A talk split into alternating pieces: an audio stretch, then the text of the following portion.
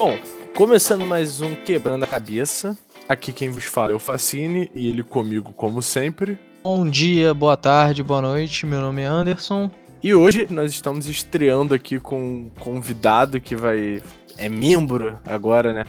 Desse podcast, que é o senhor Luan. Apresente-se, senhor Luan. Opa, galerinha, tudo bem?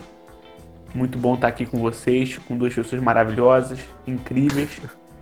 Facine conheço a de longa data, Anderson conheço de pouca data, mas de longa consideração. Isso que importa. Muito bom. Meu nome é Luan. bom. É pra apresentar mais o quê? Só isso? É... Ah, se você quiser falar o que, que você estuda, o que, que você. eu- eu- o espaço é seu, Luan. Dá o Ah, seu meu nome é. Luan.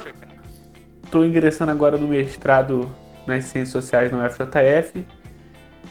Tava ingressando, agora não tô ingressando, tô de quarentena, até que as coisas voltem ao normal. Excelente. O Luan vai estar aqui com a gente no desenrolar desse humilde podcast.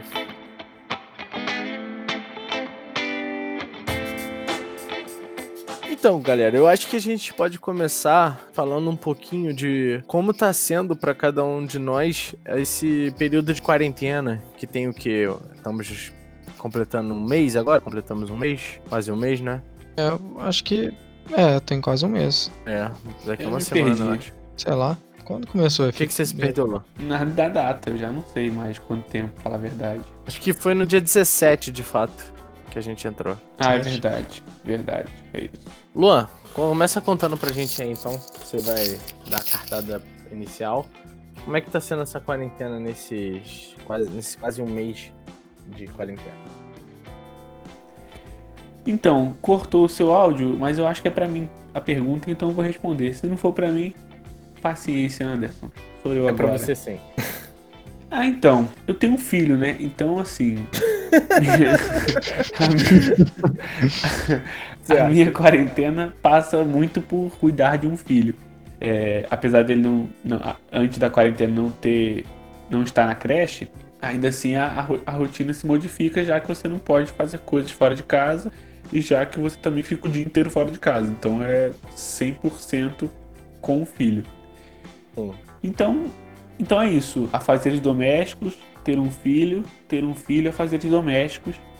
Mas agora, como a gente percebeu que é um negócio que tá, de fato, que irá se prolongar ainda mais e mais, a gente tá tentando, eu e a, e a minha namorada, tentando organizar o tempo para que a gente possa fazer outras coisas. Enquanto um tá com ele, o outro tá lendo, tá vendo um- um- uma série, um filme, etc. Para que a gente não passe só esse tempo inteiro cuidando de um filho. Entendi. É, com, tendo um filho, uma criança em casa é muito mais complicado, né? Até porque ela vai ficando nervosa também.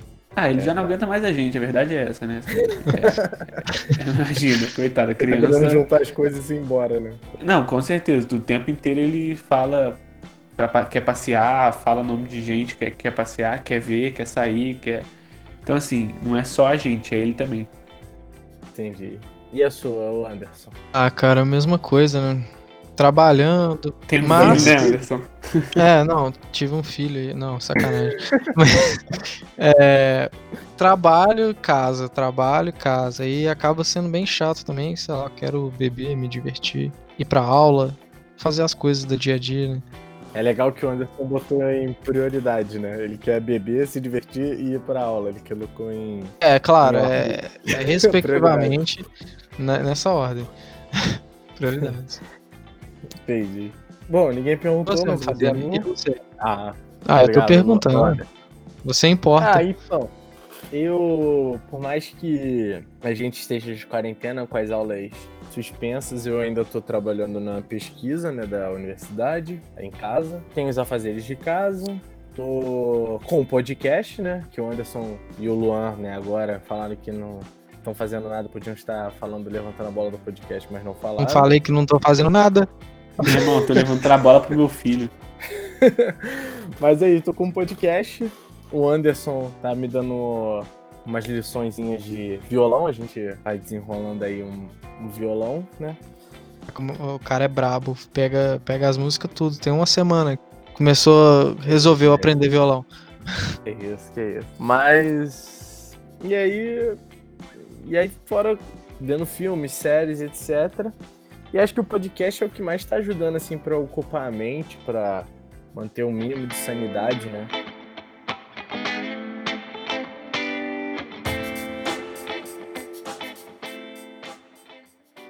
Bom, e hoje eu reuni essa turma aqui de respeitados senhores que eu queria discutir para vocês como vai ser o mundo pós-coronavírus, na opinião e imaginação e achismo de cada um de vocês.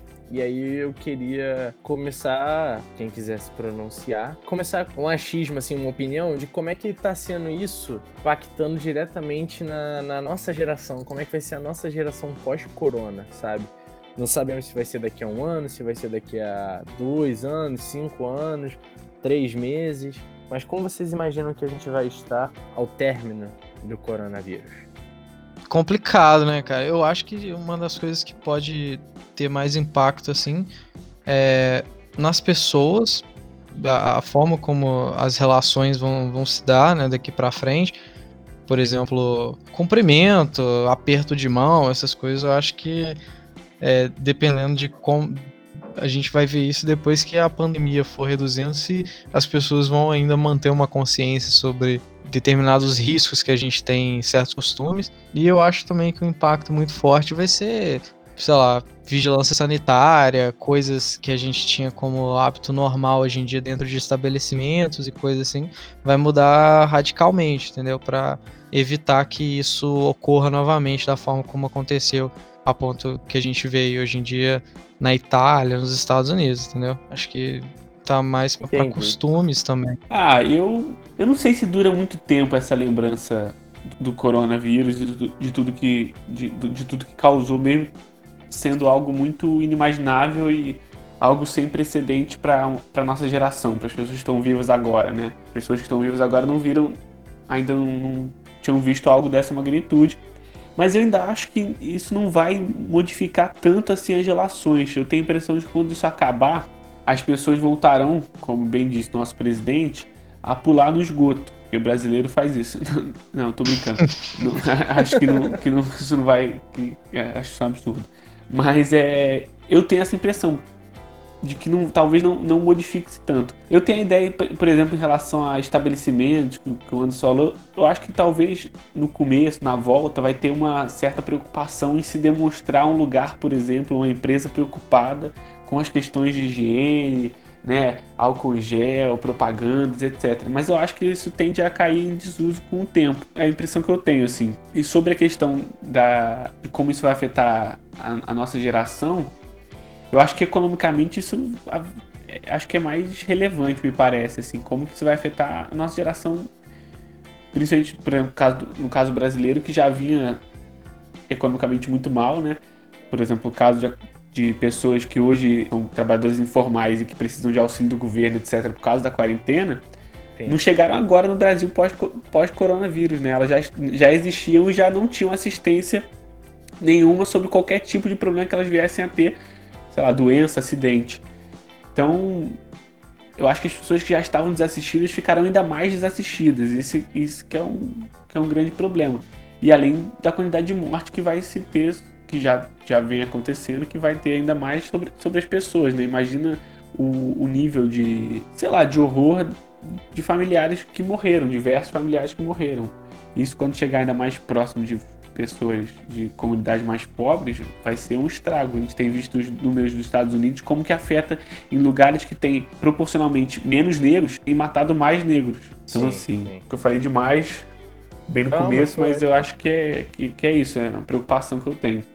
Sim, não, e só para informar aqui que o Luan tocou é, nos Estados Unidos, os Estados Unidos tem 434.114 casos confirmados é, e 14.762 mortes. Então, o que ele está falando, né?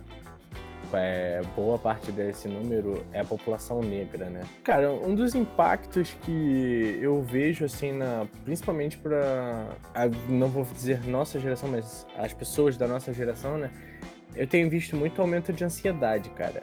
Eu acompanho alguns amigos pelo Twitter e eu vejo quase que diariamente, ou dia sim, dia não, ou eles falando sobre a ansiedade que eles estão tendo, as crises de ansiedade, ou eles consumindo produtos, vamos dizer, para suprir, sabe? Então eu vejo amigos fumando, dizendo que aumentou o número de consumo de cigarro e outros aumentou o número de bebida alcoólica, sabe? Então eu acho que a ansiedade, nessa época que era que a gente vive, de tecnologia, tudo muito rápido, você tá dentro de casa e você tá na tecnologia e acaba tendo poucas ofertas de entretenimento para você poder aproveitar.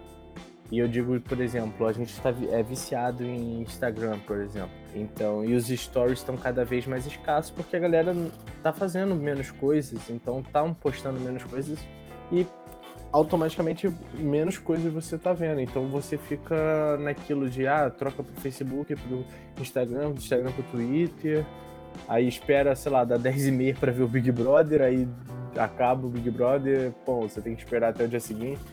Então, assim, tá. Eu acho que a ansiedade ela tá aumentando nisso. É, isso tá aumentando a ansiedade. Fora o fato de você ter essa tensão de uma pandemia, né? De, como o Luan colocou aí, de você imaginar que pessoas próximas a você podem morrer, pessoas conhecidas e etc. E que qualquer hora ou isso vai chegar a doença ou, ou a notícia de alguém, né? Então eu acho que a ansiedade, ela devo estar. Eu não sou nem especialista nessa área, mas eu acho que ela pode estar aumentando o número dela, assim, em proporções bem altas. É, é eu, eu, queria comentar um, um, pouco sobre isso, porque de, de fato eu acho que tudo isso que, que a gente está vendo acaba exacerbando algo que a gente. algo da nossa sociedade, assim, né? Por exemplo, a questão da ansiedade, a questão, por exemplo, que você falou das redes sociais, que já é muito bizarro, o quanto a gente é, o quanto a gente está sendo acostumado a atualizar páginas o tempo inteiro. Então, assim, é o tempo inteiro vendo stories, é o tempo inteiro buscando notícia, atualizando a página do Facebook, etc. E aí, de fato, quando você chega em situações como essa, isso se piora ainda mais. Então eu penso que assim, como que tem, tem relação, mas vai cada vez piorar situações que já estavam muito, muito graves. E isso aí, aí acho que entra muito fortemente a questão econômica, né? Pessoas que estão de fato desesperadas porque o seu sustento não está que não estão conseguindo trabalhar porque não pode não podem sair de casa e isso causa um desespero enorme nas pessoas. Aí você soma isso a, sei lá, corte de bolsa, que é uma realidade que a gente vive aqui, de pessoas próximas que perderam, perderam a bolsa porque houve corte de bolsa da CAPES. Gente que estava contando com esse dinheiro. Então, assim, uma série de coisas que já haviam, já haviam acontecendo antes e que, frente a isso, piora. E acho que demonstra o pior lado da nossa sociedade nesse momento.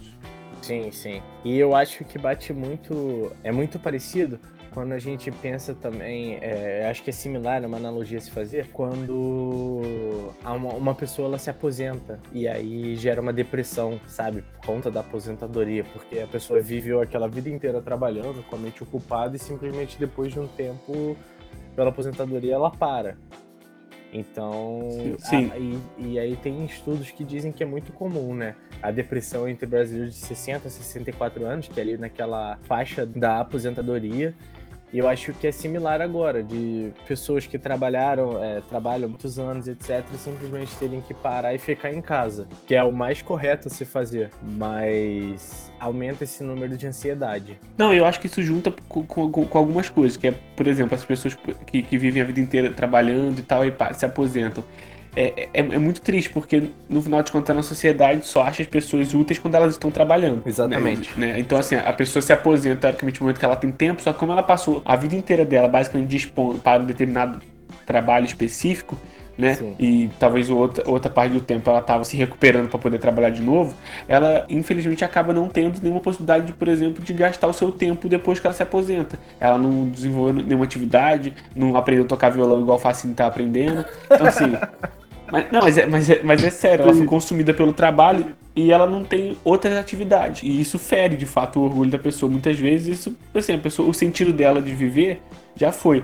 E isso é muitas vezes reforçado quando a gente pensa, por exemplo, no discurso de que alguns velhos terão que morrer. É, é isso que a gente está dizendo para as pessoas, né? De que elas, de fato, agora elas são inúteis, elas não são mais úteis socialmente. E elas são um sacrifício que a gente vai ter que fazer diante, das, né, diante da, da, da pandemia e que alguns terão que morrer, que serão os velhos inúteis.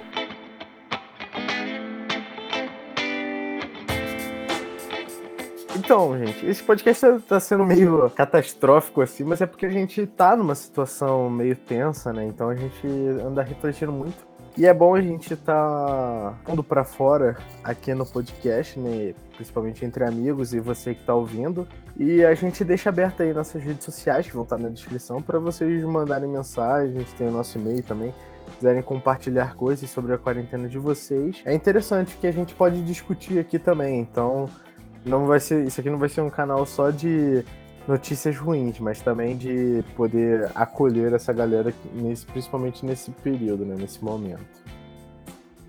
E outro ponto, é, tá bem pesado, mas eu queria tocar nessa, nesse ponto, é qual o maior receio de vocês sobre o futuro pós-coronavírus, assim? Toda essa situação de quase 88 mil mortes, o que, que, que vocês mais têm receio, assim, para o futuro, assim? Eu acho que na, na, na, primeira pergunta que você fez, eu respondi, na verdade, meu receio, né? De que as relações é, sociais ficassem prejudicadas por conta do medo que isso pode causar, né? De um possível trauma.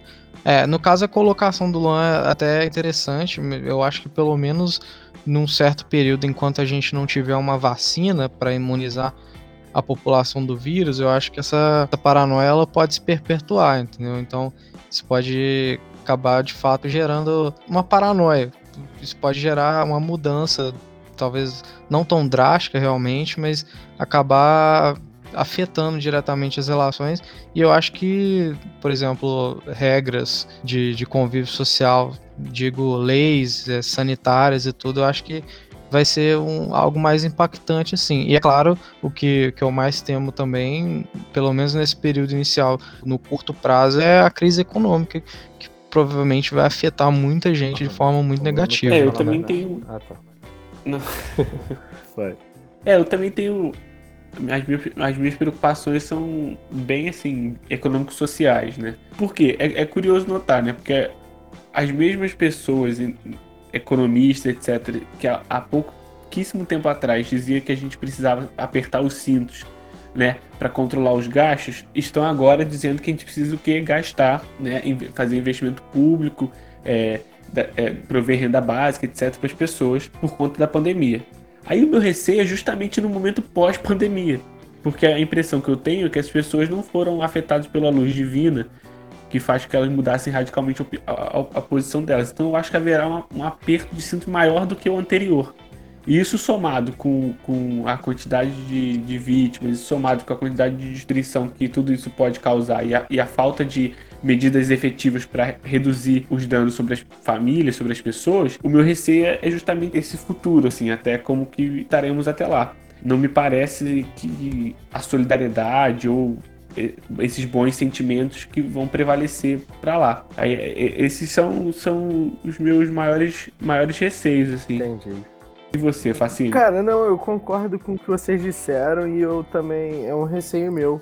Há um tempo atrás eu tava vendo que na China eles é, melhor, recuperaram, conseguiram melhorar, mas estavam prevendo que um novo surto viria e parece que isso poderia ser uma onda. Então, tipo assim, alguns é, pesquisadores começaram a estudar a possibilidade da gente viver numa oscilação, sabe, de abertura e fechamento dessa quarentena. Então, é, vamos dizer, melhora aqui no Brasil, os números caem, sei lá, recupera totalmente, a gente volta a abrir tudo, o pessoal começa a ir na rua, comércio e tal, volta tudo a funcionar e depois de um certo tempo esse número aumenta de novo e a gente volta. E aí isso seria para controlar essa economia. E aí o receio é você ter que ficar vivendo nisso, né? Nessa, nessa abertura e fechamento e tal, porque você acaba você acaba diminuindo o seu planejamento, né? Você só vai pensar o quê? Durante três meses, ah, a gente tem três meses aí para viver aí na rua e tal, e depois de três meses tudo vai se fechar de novo. Então isso é uma parada que eu tenho um pouco de receio que aconteça, de mu que mude essa estrutura como a gente vive hoje.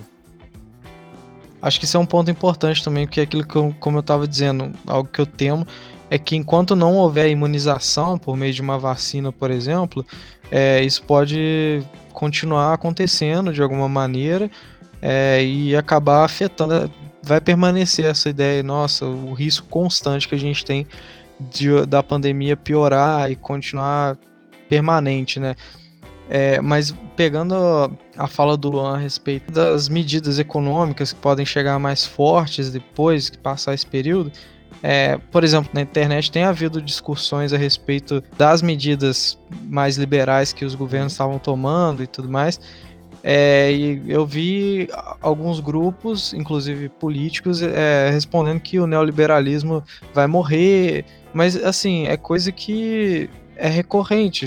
Assim, por exemplo, esse liberalismo ele pode mostrar a face dele agora, as pessoas podem ver com maus olhos um Estado menos assistencialista, mas no momento em que o Estado estiver gastando muito, a pandemia já tiver acabado e a elite brasileira, por exemplo, notar que não está dando conta mais de, de ficar sustentando, é, sustentando não, né, mas é, aturando um estado assistencialista, pode voltar todas, tudo isso de novo, aquela nova onda, e pode ser de fato pior, entendeu? E, e, o problema eu acho que é justamente essa falta de vigilância que pode começar a haver das pessoas pensarem que medidas neoliberais, por exemplo, simplesmente vão acabar porque as pessoas vão passar a ver com outros olhos isso, porque não é verdade. As começarem a ver a política assistencialista com bons olhos. Né? É, porque no caso, é, tá, de, de fato, muitas pessoas passam a ver isso com bons Sim. olhos, mas é momentâneo. Porque essa questão, a memória das pessoas não é tão boa. Então, depois que a poeira baixar, que não tiver mais o risco de, de pandemia, vamos supor, provavelmente vão declarar novamente que o Estado está tá gastando muito, vão querer colocar novos tetos, vão tirar assistências sociais e, uhum. e volta tudo de novo, entendeu? Isso se é que esse que a gente vai voltar a ter algum, algum tipo de benefício social muito significativo durante esse período da pandemia, porque tudo indica que não vai ser sim, bem sim. assim também. Então, um, uma coisa que eu vi que eu fiquei esperançoso, o Forestresino, um podcast da revista Piauí, tá, tá, tá fazendo uns podcasts especiais sobre o Covid-19. E aí eu escutei o último que foi sobre imunidade de rebanho. Eu não vou saber explicar exatamente como é que é, mas, a, mas e aí eu até faço a propaganda para que as pessoas ouçam e se interem mais sobre isso, mas acho que mais ou menos a ideia é de que aos poucos mais pessoas vão ficando, vão ficando imune do coronavírus. Porque umas, por exemplo, é, são assintomáticas, né, já tiveram e se recuperaram, etc. Então, cada vez mais as pessoas vão ficando imunes. E aí a ideia é que, façam, que se façam estudos para que tenham a perspectiva de saber quantas pessoas, por exemplo, em São Paulo estão, já estão imunes, quantas pessoas né, no Brasil já estão, já estão imunes e como que tem é, progredido essa, esse, essa imunidade de rebanho. Assim, diante de tanta notícia ruim, tanta coisa, eu achei até que, eu era, que foi algo que me deu um pouco de, de esperança. Mas claro, de, de acordo com o que a gente tem visto notícia, e, e pensar que há no Brasil uma série de, de pessoas que provavelmente que já morreram até e que não foram considerados como morte por Covid-19, já que no Brasil temos muito pouco teste, né? Isso parece que as pessoas esquecem um pouco disso quando falam que, na verdade, estão colocando qualquer amigo do porteiro que explodiu um pneu na cara como Covid-19. Mas, né, como se assim, estivéssemos inflando o, os números, quando na verdade é o contrário, né? Se você não tem teste suficiente, você não tem teste para fazer, é muito mais provável que mais pessoas morram por Covid-19 que não foram testados e que sequer se sabe que foi essa é a causa. Então, assim, no meio de tanta desesperança, eu achei essa, essa informação um pouco esperançosa.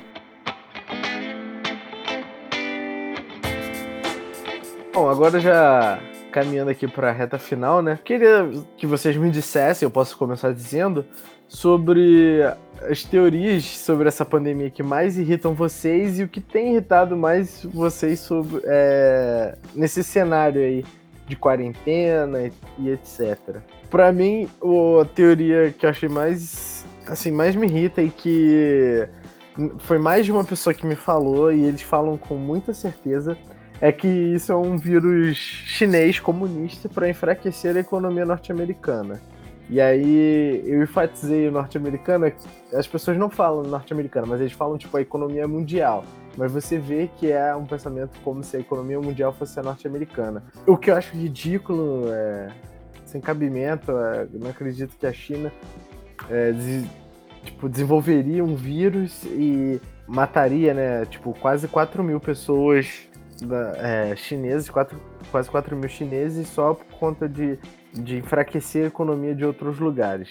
É, eu acho isso ridículo, cara. Ainda mais com esse cunho de um, um vírus comunista, um vírus chinês. É péssimo. A pessoa não entra em consideração os costumes da China é, em questões aos morcegos e animais silvestres, etc., como a nossa alimentação, por exemplo, na carne bovina, que para a China é vista como algo abominável. Então, não se tem essa empatia. E aí eu acho isso horrível, isso me irrita demais. Sim. É, como eu já sabia que você ia falar provavelmente essa do laboratório, de que é um vírus chinês, essa ideia meio racista, que isso é bem escroto mesmo. Eu acho que essa é a pior de todas. Aí eu pesquisei aqui algumas teorias, tem coisa de que veio do espaço, outras de que na verdade é óleo de coco e outras de que é cocaína, álcool e urina de vaca que deram origem ao coronavírus. Mas a mais absurda é que talvez o 5G, que é a nova tecnologia de internet, seja o responsável pelo coronavírus, que na verdade não seria uma doença viral, mas sim é, as, talvez as ondas de 5G passando pelo nosso corpo causariam esses efeitos colaterais. Ah, eu. Essa, essa, essa do, do chinês é completamente irritante e, e, e, politicamente. Assim, é toda errada, né? Mas, é, mas ela é mais justificável no sentido de que houve mudança no discurso do Trump, por exemplo, quando isso começou a atingir os Estados Unidos em relação à China. Antes ele, por exemplo, estava elogiando o trabalho chinês frente ao combate ao Covid-19 na China, etc. Só que depois que isso chegou nos Estados Unidos e começou a demonstrar a incapacidade norte-americana para lidar com a situação, é, ele mu mudou-se o uhum. discurso. E aí começou-se com esse negócio de vírus chinês e culpa da China. Eles inventam, eles é, não falaram as coisas no momento no, é, esconder informação, etc. Tanto que isso, que isso recaiu aqui no Brasil. Né? O filho do Bolsonaro tem isso, os bolsonaristas você vê que tem isso. Mas como eu ainda acho isso é elaborado e. Elaborado nem tanto, mas é, é de fato, como você falou, é racismo. Além de politicamente enviesado no sentido Sim. de que é uma mudança de discurso para você sair da situação de uma forma melhor frente à China. Mas aí, trazendo mais para um, um lado de boa da vida, aqui me irrita, uma coisa que me irrita profundamente é as pessoas falando que isso é a Pachamama, isso é a, é a natureza devolvendo pra gente o nosso péssimo, sei lá, nossos péssimos hábitos. É a natureza que ela, ela cansada de nós está, sabe, assim, meio que matando a gente para dar um. tá fazendo a gente ficar em casa. Exatamente, a gente ficar em casa para a natureza poder. Isso me irrita de uma profundidade. E outra coisa que me irrita aí mais especificamente não tem a ver com teoria, mas eu acho que é um, eu tenho visto muito discurso de questão de relação a privilégio, né? Eu, eu vi num, postagem que era alguém dizendo assim: ah, a quarentena faz você perceber que ter quintal na sua casa é um privilégio. A, a, assim, tem-se um discurso em relação a esse tipo de coisa, em relação a, a, privilégio, que eu não quero, obviamente, dizer que não há é, pessoas que podem ficar em casa tranquilamente, que têm emprego formal, que, que vão receber salário, que podem ficar em casa assistindo televisão, Netflix, etc., escutando nosso podcast, sei lá. Que elas não têm, obviamente, não estão em condições muito melhores do que trabalhadores informais. Mas é criar cada coisinha, vira, um, teoricamente, uma questão. Procurar complexidade em coisas.